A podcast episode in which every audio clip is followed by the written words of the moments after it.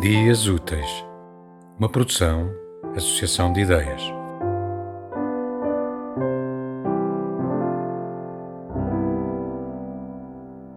Mania, lu et écrit par Sébastien Roseau.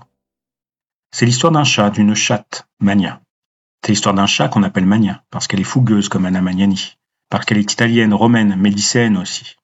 C'est l'histoire d'un chat d'appartement à Rome, Paris et puis Toulouse, comme le foyer s'agrandit. Céline d'abord, Sébastien après et Laurel le dernier. C'est l'histoire d'un chat d'appartement qui, loin de Lisbonne, a préféré rester, parce qu'à la Saouda du retour et au long voyage, elle ne voulut s'exposer. C'est l'histoire d'un chat d'appartement qui l'été aimait s'étaler sur la pierre chaude de la terrasse d'une maison, dans le Cantal, avant de réintégrer à la rentrée son foyer. C'est l'histoire d'un chat d'appartement qui, du haut de ses 15 ans, n'avait jamais été si longtemps confiné. C'était nouveau et agréable d'être ainsi servi, caressé et couverte de baisers à volonté. C'est l'histoire d'un chat coincé entre quatre murs, qui regardait par la fenêtre le printemps grimper sur les platanes des berges du canal à midi.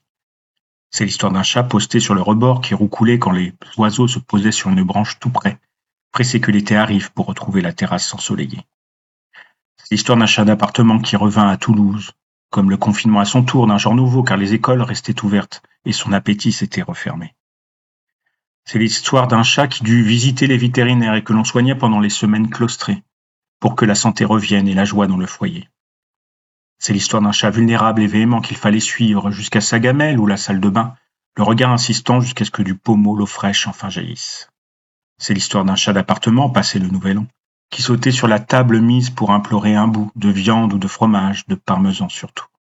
C'est l'histoire d'un chat qui tint bon, sans rien perdre de sa grâce, jusqu'à ce jour de mars où soudain elle ne mangea plus rien d'autre que de l'herbe verte ramenée du jardin de ses sacs. C'est l'histoire d'un chat qui, plutôt que de se reconfiner, s'installa avec le printemps sur le balcon du jardin ensoleillé, tout contre un mur de pierre sèche, à l'abri d'un olivier, en attendant de sauter vers la vie nouvelle, rassérénée. C'est l'histoire d'un chat, d'une chatte, Mania.